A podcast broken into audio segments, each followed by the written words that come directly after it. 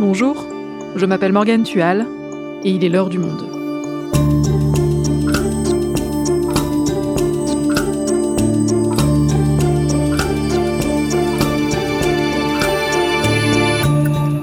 Aujourd'hui, on s'intéresse à une ONG un peu particulière, Bellingcat.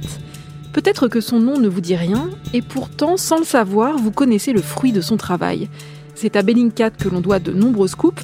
Le plus récent était la datation des crimes de Boutcha en Ukraine, et donc leur imputation certaine aux soldats russes.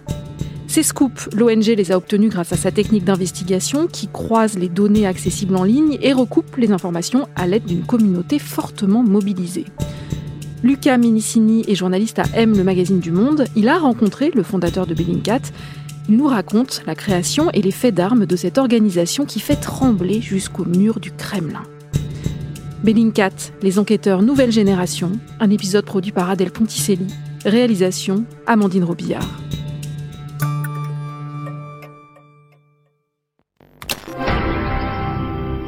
L'information est donc tombée un peu après 17 heures. 295 personnes étaient à bord de l'appareil.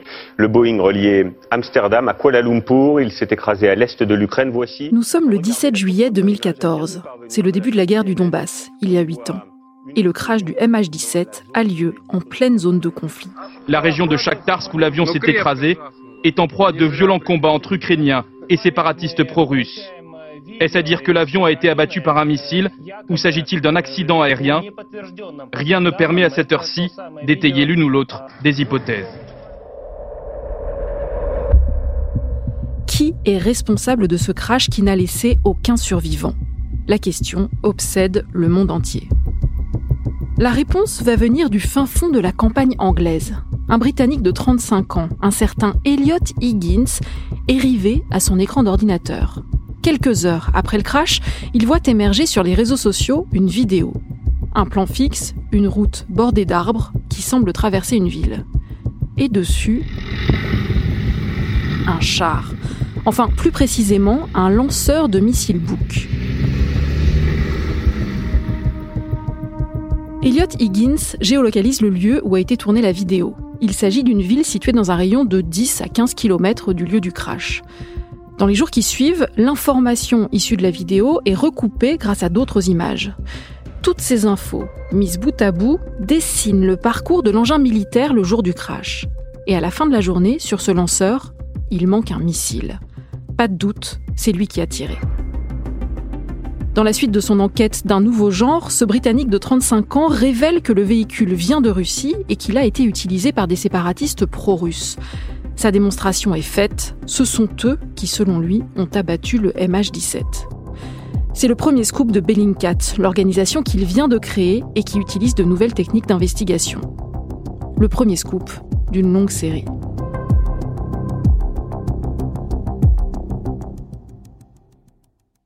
Alors Lucas, Bellingcat, c'est un nom qui n'est pas forcément connu, mais je pense qu'on connaît leur travail sans forcément le savoir, on connaît leur scoop, il n'y a pas que le MH17.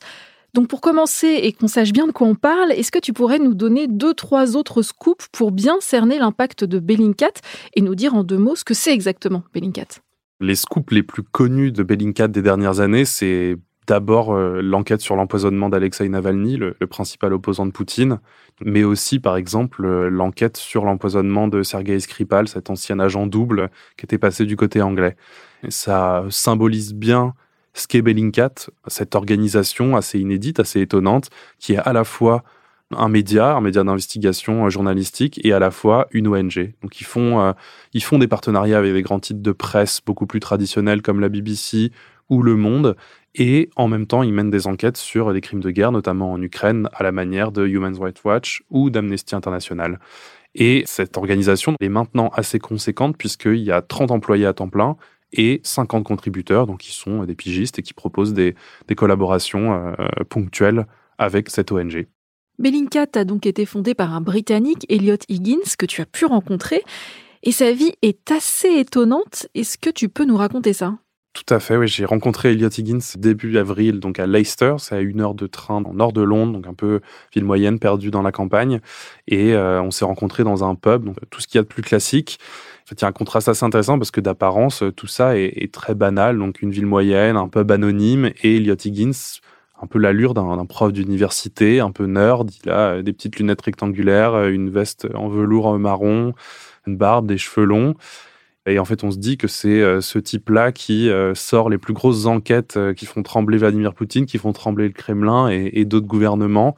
Et c'est vrai que plus il se met à raconter son histoire, plus on voit que bah, cette vie qui en apparence est très banale, finalement ne l'est pas du tout, parce que les enquêtes ont un retentissement mondial. Et à cause de ça, euh, bah, Elliot Higgins il vit dans une certaine forme de peur. Par exemple, il m'a raconté que tu dois être plus prudent. Par exemple, quand je voyage, j'ai des objets de sécurité. Je les dispose dans ma chambre pour savoir si quelqu'un est venu quand je n'y étais pas. Et oui, j'emporte toujours mon ordinateur portable avec moi. Et puis nous savons que les assassins russes aiment mettre le poison sur le sous-vêtement des gens. Alors euh, oui, je mets toujours mes caleçons dans un coffre. Donc voilà, il y a cette peur constante. Et il y en a certains, voilà, il y a des tentatives de hacking régulières. il y a aussi euh, une menace euh, juridique, légale, parce que par exemple, le parrain présumé de Wagner, donc euh, Prigogine, qui finance ce groupe de mercenaires, a porté plainte contre Elliot Higgins pour diffamation en Angleterre. Ça a traîné pendant des mois jusqu'à ce qu'un non-lieu soit prononcé. Christo Grozev, qui est le nouveau directeur et qui est celui qui gère les enquêtes Russie en particulier, lui, il est tout le temps menacé. On lui parle de sa femme, de ses enfants, euh, qui vont lui arriver des bricoles. Donc voilà, c'est ça quand même l'ambiance euh, assez lourde que toute l'équipe vit. Mais euh, ça, ça vient avec, leur succès, entre, entre guillemets. Et ça n'a pas toujours été le cas, parce que Bellingcat n'a pas toujours été cette grosse organisation si célèbre et si connue qui fait trembler les puissants. Alors justement, reprenons au début, comment tout a commencé? C'est assez intéressant, ça a commencé comme un hobby finalement. C'était euh, Elliot Higgins tout seul qui avait pas mal de temps libre. Donc là, on était en, 2011, donc il y a un peu plus de 10 ans. Lui, il avait 32 ans à l'époque. Et il s'est pris de passion pour euh, les printemps arabes. Et c'est finalement un peu par hasard, en s'intéressant à la Libye, qu'il invente un peu la méthode Bellingcat. Et donc, il commence à trouver plein de vidéos sur les réseaux sociaux. C'est le moment où des anonymes commencent à publier des vidéos sur Twitter. Et lui, il me raconte que bah, il trouve cette vidéo donc, qui est prise dans une ville, la ville de Brega, par visiblement des rebelles libyens et il essaye d'identifier en fait euh, où exactement cette vidéo a été prise, quand est-ce qu'elle a été prise, et il commence à chercher, il cherche. Et il découvre que finalement, euh, elle a été prise dans une partie de la ville qui n'était pas encore censée être aux mains des rebelles. Donc, d'un coup, il se dit Ah, mais en fait, j'ai un mini-scoop, et il veut le diffuser au plus grand nombre, donc il décide de poster ça sur un blog live qui est euh, animé par donc le quotidien anglais, un des grands quotidiens anglais, le Guardian. Et une fois qu'il poste l'info, tout de suite, euh, bah, énormément de gens réagissent. Le journaliste du Guardian qui est en charge du blog, il est là genre ah mais en fait, qui est ce type inconnu qui arrive à sortir des infos depuis l'Angleterre sans visiblement avoir de, formation particulière? Et sans le savoir, à ce moment-là, Elliot Higgins a inventé l'open source intelligence, l'OSINT, qui est euh, la méthode que Bellingcat maintenant euh, reproduit et a affinée pour ses enquêtes. Mais alors c'est quoi l'OSINT? Si je comprends bien, ça se base sur des documents disponibles en ligne, accessibles à tout un chacun. Tout à fait. Donc en fait, l'OSINT, donc ce sigle un peu compliqué et un peu mystérieux, donc qui est le sigle pour Open Source Intelligence. Donc la partie vraiment importante, c'est open source. Donc ça veut dire que c'est toujours des ressources numériques qui sont disponibles à tout le monde en ligne. En fait, le, le défi là-dedans, c'est que euh, en fait, sur Internet, aujourd'hui, il y a un nombre colossal de données, d'infos. Et donc, tout l'art de l'OSINT, c'est de réussir à euh, trouver, extraire la bonne info pour euh, analyser correctement ces informations. Et c'est ce que fait Bellingcat. Et donc, en fait, eux, ils analysent les images, des vidéos qui sont disponibles en ligne. Et le but, c'est de euh, bah, savoir exactement euh, où est-ce qu'elles ont été prises, par qui, dans quel but, qu'est-ce qu'elles montrent exactement. Et pour ça, ils utilisent voilà, toutes les applications qu'on peut imaginer, beaucoup euh, Google Street View, Google Earth, les images satellites, mais il y a des applications un petit peu marrantes, un peu étonnantes, auxquelles on ne penserait pas forcément. Par exemple, cette application qui s'appelle SunCalc, et donc en fait qui te permet en calculant l'ombre portée du soleil sur euh, n'importe quoi, un, objet, une voiture euh, sur le sol, on peut déterminer l'heure très précise à laquelle euh, une photo, une image satellite a, été prise. Et il y arrive tout seul Il y arrive tout seul, mais, mais pas complètement parce que, par exemple, il parle pas arabe ou il n'a pas toutes les connaissances sur l'armement ou sur ou des connaissances techniques. Donc, dans le, plus pur esprit de cette communauté Internet, il fait appel à d'autres gens, donc à des anonymes qu'il a rencontrés via des blogs ou euh, via Twitter. Et euh, si, par exemple, il a besoin d'une traduction d'une inscription en arabe sur un mur dans le cas de la Libye, il envoie un petit message et généralement, dans les 10 minutes, en fait, lui dit bah, voici la trad de ce tag, voici la trad de ces petits paragraphes.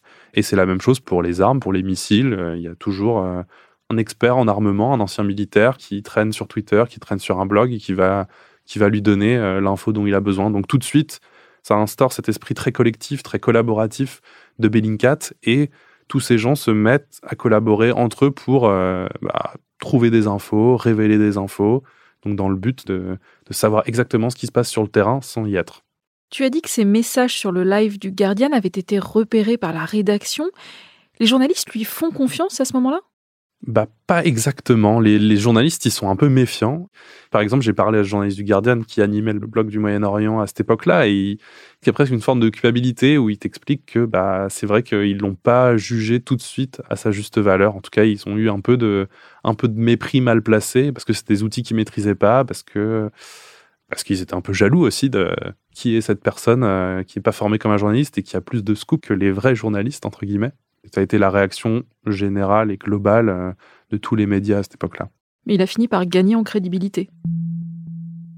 C'est euh, en 2013, donc une fois qu'il travaille sur la révolution syrienne, que euh, il est finalement cité, par exemple, dans des enquêtes du New York Times, qu'il crédite comme la personne qui est à l'origine de pas mal de révélations, qui le cite parfois comme un, expert en armement, et tout de suite ça lui donne une, une visibilité et une crédibilité bien plus importante. Et c'est aussi ce qui attire pas mal de gens qui d'un coup ont envie de travailler avec Elliot Higgins sur ce blog qui devient une, voilà, un petit site internet à part entière et qui, euh, pour se financer, fait d'ailleurs une campagne de crowdfunding où l'acteur anglais Hugh Grant a mis un peu d'argent, ce qui fait toujours rire euh, Elliot Higgins, et euh, il crée Bellingcat de cette manière.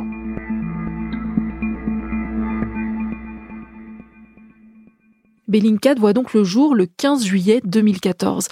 Et comme on l'a vu au début de cet épisode, deux jours plus tard, l'avion de la Malaysia Airlines, le MH17, est abattu au-dessus de l'est de l'Ukraine.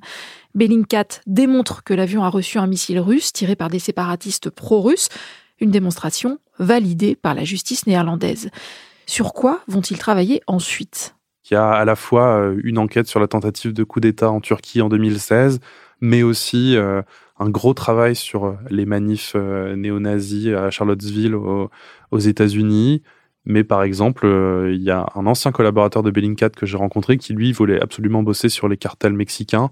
Et donc, c'est ce qu'il a fait. Donc voilà, il commence à couvrir un éventail beaucoup plus large qu'avant sur leurs enquêtes avec l'OSINT. Et progressivement, c'est là qu'il commence à s'intéresser à la Russie et aux enquêtes sur les empoisonnements qu'il y a pu y avoir d'opposants russes. Il s'intéresse notamment à l'affaire Skripal, une affaire présentée à l'époque comme une histoire digne d'un James Bond, comme dans cette archive du JT de TF1. C'est une scène de crime que les experts de Scotland Yard n'avaient sûrement vue que dans un James Bond. C'est là, sur ce banc public, dans la banlieue londonienne, que l'ancien espion venu du froid et sa fille ont été découverts par des passants, inconscients, comme paralysés. Le mot empoisonnement n'est pas prononcé, mais Skripal a le profil de la victime idéale d'un assassinat ciblé. C'est un ancien espion russe, en fait un agent double, que l'on voit ici arrêté en 2004 à Moscou. La justice l'avait condamné pour trahison, car le colonel était une taupe pour les services secrets britanniques. Et au début de l'enquête Bellingcat, en fait, la police anglaise a deux suspects qu'elle a dans le viseur, et ces deux suspects sont présentés par le Kremlin et par Vladimir Poutine comme des touristes, comme des, civils. Et finalement, c'est euh, Bellingcat qui révèle que ces deux civils sont en réalité des agents du renseignement militaire russe, donc le GRU, et qu'ils ont été envoyés spécifiquement pour empoisonner Sergei Skripal et sa fille. Elliot Higgins, quand je l'ai rencontré, il m'a raconté que c'était un moment de réalisation un peu intense pour lui, où d'un coup il s'est dit qu'est-ce qu'on est en train de faire? Parce que, avec cette enquête, Bellingcat, finalement, donne le nom, le prénom et des informations extrêmement précises sur des agents du renseignement russe. On va aussi les retrouver avec Alexei Navalny, le principal opposant de Vladimir Poutine, avec qui il dévoile le rôle du renseignement russe dans son empoisonnement. Puis, plus récemment, ils ont enquêté sur l'assassinat d'un autre opposant. Moscow, February 27 celui de Boris Nemtsov, tué en 2015 d'une balle dans le dos à quelques mètres du Kremlin. Russian politician Boris Nemtsov a fierce critic of Vladimir Putin, is shot dead on a bridge in the shadow of the Kremlin. Qu'est-ce qu'il découvre? La révélation principale de cette enquête, donc, qui a été menée à la fois par euh, Bellingcat et la BBC en partenariat, c'est de voir que euh, bah, des agents du renseignement russe en fait suivaient Boris Nemtsov depuis euh, des semaines avant son assassinat. Donc, en fait, cette enquête, elle prouve que ça remontait beaucoup plus haut que ce commando de Tchétchène qui avait été condamné pour le meurtre de Boris Nemtsov à l'époque. Et ce qui est intéressant sur cette enquête, c'est que euh, Bellingcat a notamment utilisé une base de données donc, qui concerne un Deliveroo version russe. Et donc, euh, cette base de données fuitée, elle a toutes les informations des commandes de sushi ou de pizza de services de renseignement russe qui avaient, euh, en étant très peu prudents, décidé de commander à manger avec leur adresse pro, donc leur adresse d'espion, au siège des renseignements russes. Et donc, ce qui a permis à Bellingcat de recroiser pas mal d'identités de certains suspects et de recroiser pas mal d'informations. Mais c'est légal de se procurer une base de données comme ça? Parce que ça pose aussi des questions de déontologie. Ça pose des vraies questions de déontologie et, et Bellingcat se les pose aussi. Et j'en ai beaucoup parlé à la fois avec Elliot Higgins et avec Christo Grozev. Dans le cas qu'on vient d'évoquer sur Boris Nemtsov, c'était une base de données qui avait fuité. Mais dans le cas de Navalny, il y a des bases de données qui ont même été achetées. Donc euh, pas par Bellingcat en tant qu'ONG, mais par euh, Christo Grozev, l'enquêteur, qui avec euh, son argent perso a décidé d'aller acheter des bases de données sur le dark web en Russie. Et ce qui est intéressant, c'est que eux, ils jugent qu'ils prennent la Russie et le pouvoir russe à son propre jeu, parce que si ces bases de données elles peuvent être achetées, c'est à cause, grâce à des hum, fonctionnaires corrompus qui décident de vendre ces bases de données. Et par ailleurs, ils jugent que dans certains cas, et dans ces cas-là, l'intérêt général prime. Et donc là, on parle par exemple d'une enquête sur le premier opposant à Vladimir Poutine. Donc ça vaut et pour eux ça justifie d'acheter des bases de données sur le dark web, en tout cas d'avoir quelques techniques un peu plus un peu plus floues en termes éthiques que d'habitude. Lucas, on a vu le volet investigation, le volet journalistique de Bellingcat, mais tu nous as dit que c'était aussi une ONG. De ce côté-là, qu'est-ce qu'ils font? Alors de ce côté-là, c'est extrêmement intéressant et presque encore plus nouveau que le volet journalistique, c'est que euh, sont en train d'inventer un nouveau modèle où ils indexent des preuves de crimes de guerre, où ils les, les classent, où ils leur redonnent euh, des métadonnées quand ils ne sont pas, donc c'est-à-dire la date, l'heure, euh, le lieu à laquelle des vidéos d'exactions ont pu être prises, et avec un but final extrêmement intéressant, c'est que ces preuves, dans l'idéal, pourront être utilisées quand il y aura des procès pour crimes de guerre, pour crimes contre l'humanité. Et c'est possible, ça En fait, ouais, c'est possible, et ils ont même testé la manière dont des preuves numériques peuvent être utilisées dans un procès. Et ils ont fait ça il y a un an. Alors ils se sont basés sur des vidéos de potentiels crimes de guerre qui ont été commis au Yémen, donc euh, avec des frappes de l'Arabie saoudite, où ils ont demandé à une université de collaborer avec une juge anglaise, donc qui a été nommée euh, dans la foulée à la Cour pénale internationale. Il y avait des avocats, il y avait euh, des faux témoins, mais qui parlaient d'une vraie vidéo. Il y avait il y avait des procureurs, il y avait, en fait, ils ont recréé vraiment un, ils appellent ça un faux procès et, un tribunal.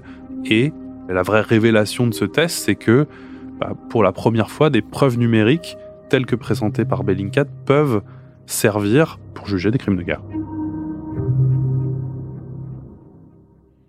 Au final, Lucas, c'est quoi la révolution Bellingcat? Qu'est-ce qu'ils ont apporté? Bah, Ils ont apporté plusieurs choses euh, très intéressantes, mais le plus important, c'est vraiment la méthode Bellingcat, cette manière d'analyser des données numériques accessibles à tous que euh, personne ne faisait vraiment avant eux et qu'eux ont inventé, et surtout qui sont diffusés au plus grand nombre, parce que Bellingcat organise ces formations. Ils ont déjà formé plus de 4000 personnes, dont plusieurs centaines de journalistes, dont des journalistes du monde, et ils montrent voilà, que... Euh, bah, qu'on peut faire des enquêtes même parfois sans être sur le terrain et révéler des informations euh, extrêmement importantes. Oui, ça fait partie des techniques utilisées au monde, notamment par notre cellule d'enquête vidéo. Exactement. Et c'est vrai que ce qui est intéressant aussi là-dessus, c'est que dans une époque où on critique beaucoup les travers de la technologie, bah, la méthode Bellingcat prouve aussi qu'on peut utiliser la technologie, qu'on peut utiliser les GAFA pour le bien commun, pour l'intérêt général.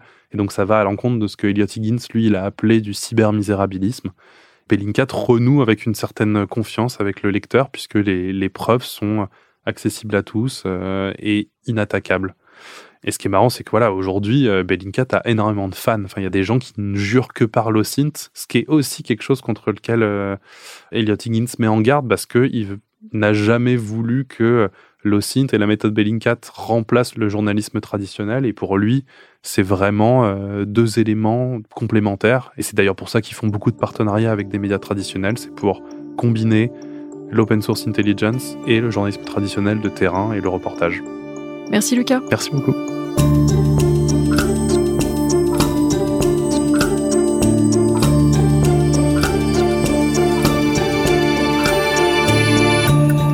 Vous souhaitez en savoir plus sur Bellingcat, vous pouvez aller consulter l'article de Lucas Minicini en vous abonnant sur notre site lemonde.fr. Et je vous invite également à découvrir nos enquêtes vidéo basées sur l'OSINT. Rendez-vous sur notre site et sur la chaîne YouTube du Monde. C'est la fin de l'heure du monde, le podcast quotidien d'actualité proposé par le journal Le Monde et Spotify. Pour ne rater aucun épisode, vous pouvez vous abonner gratuitement au podcast sur Spotify ou nous retrouver chaque jour sur le site et l'application lemonde.fr. Si vous avez des remarques, des suggestions ou des critiques, n'hésitez pas à nous envoyer un email à l'heure du monde. L'heure du monde est publiée tous les matins du lundi au vendredi. On se retrouve donc très vite. À bientôt.